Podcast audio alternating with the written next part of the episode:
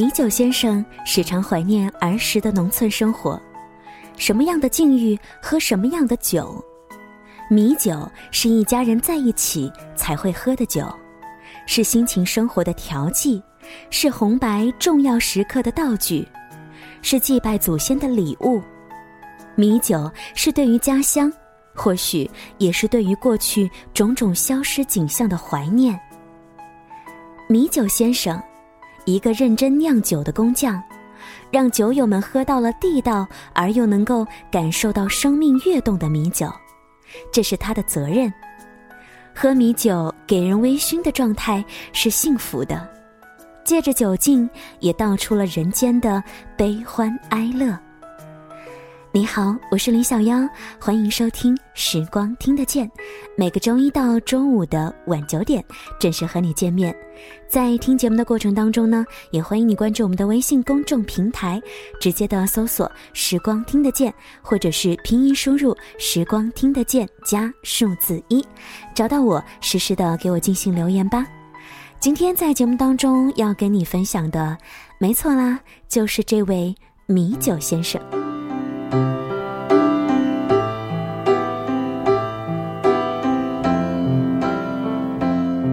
想要见到米酒先生，需要等到北京的有机农夫市集，一开集就要去，排队能够买到鲜酿的米酒，特别的抢手，去晚了就买不到了。有机农夫市集是近几年流行的市场，所有的蔬菜瓜果产品都要经过验证才能够入集。米酒先生是这里的名人，很多顾客都是冲着他来的。都说城市里喝不到新鲜的米酒，因为变质很快。四五个米酒坛子放在台面上供人品尝，招牌上写着不同种类米酒的价格。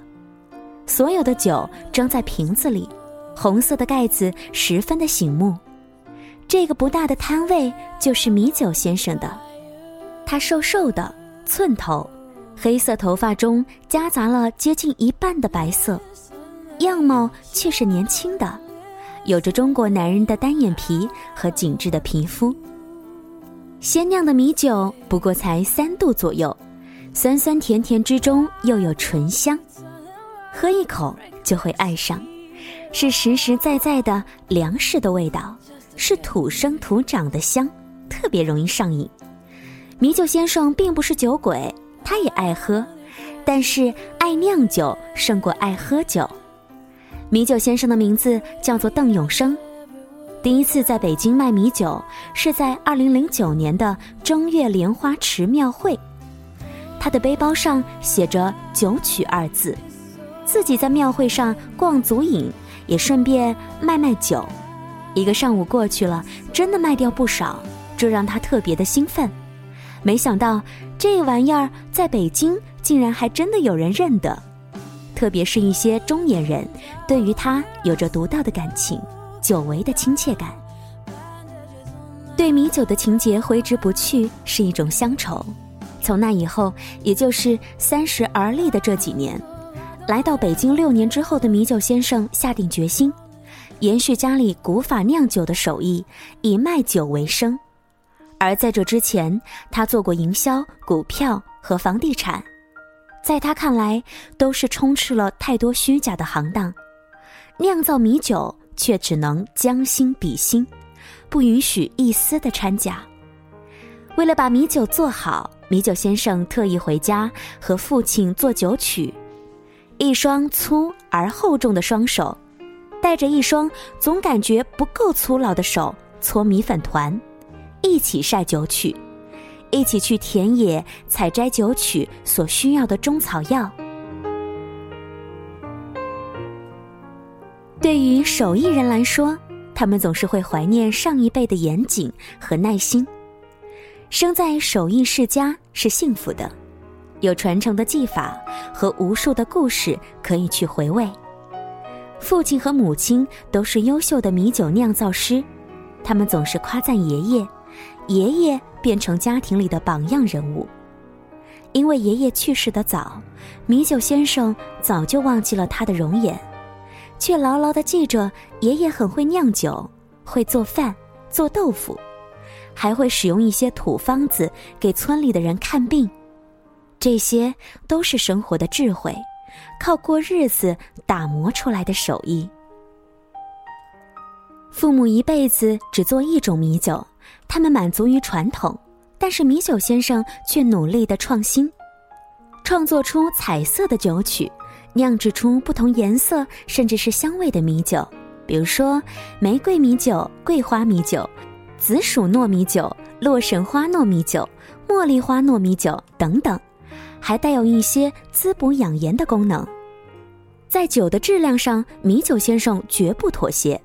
从父母那里学来的基本功，泡米、蒸米到酒曲发酵，每个步骤保持持续的水平，全部通过手工来完成。这样可以根据发酵的变化，随时的观察调整。但这样一天最多只能够酿五十斤，和机器比起来，实在是微不足道。但只有这样做。才能够酿出好的米酒。米酒先生常常会怀念儿时的农村生活，什么样的境遇和什么样的酒，而米酒是一家人在一起才会喝的酒，是心情生活的调剂，是红白重要时刻的道具，是祭拜祖先的礼物。米酒，是家乡的味道。这里是时光听得见，我是林小妖，谢谢你今晚的收听。其实呢，小妖也是一个特别喜欢喝米酒的人。用我的家乡话、武汉话来说的话，过早不一定是热干面配豆浆哦，有时候热干面配上一碗香香的米酒，也是非常不错的选择。OK，说到这里都有一点小馋了，谢谢你的收听和关注了。喜欢米酒的人，不如也把小妖的这一篇《米酒先生》分享给更多的人吧。在以后的节目当中呢，小杨也会更多的跟大家分享城市当中手艺人的故事，希望你会喜欢。今天节目就到这里了，节目之外，欢迎你通过我们的微信公众平台直接的搜索“时光听得见”或者是拼音输入“时光听得见”加数字一，找到我们来关注每天的节目信息，随时随地的进行留言吧。晚安，武汉，下期再会了。繁华的城市更灿烂，世界和平共享，全凭生命和流来大航一起登陆理想。我的家，收藏我的欢喜悲伤，只要点燃希望，梦就会自由。下，我的家，给我一双肩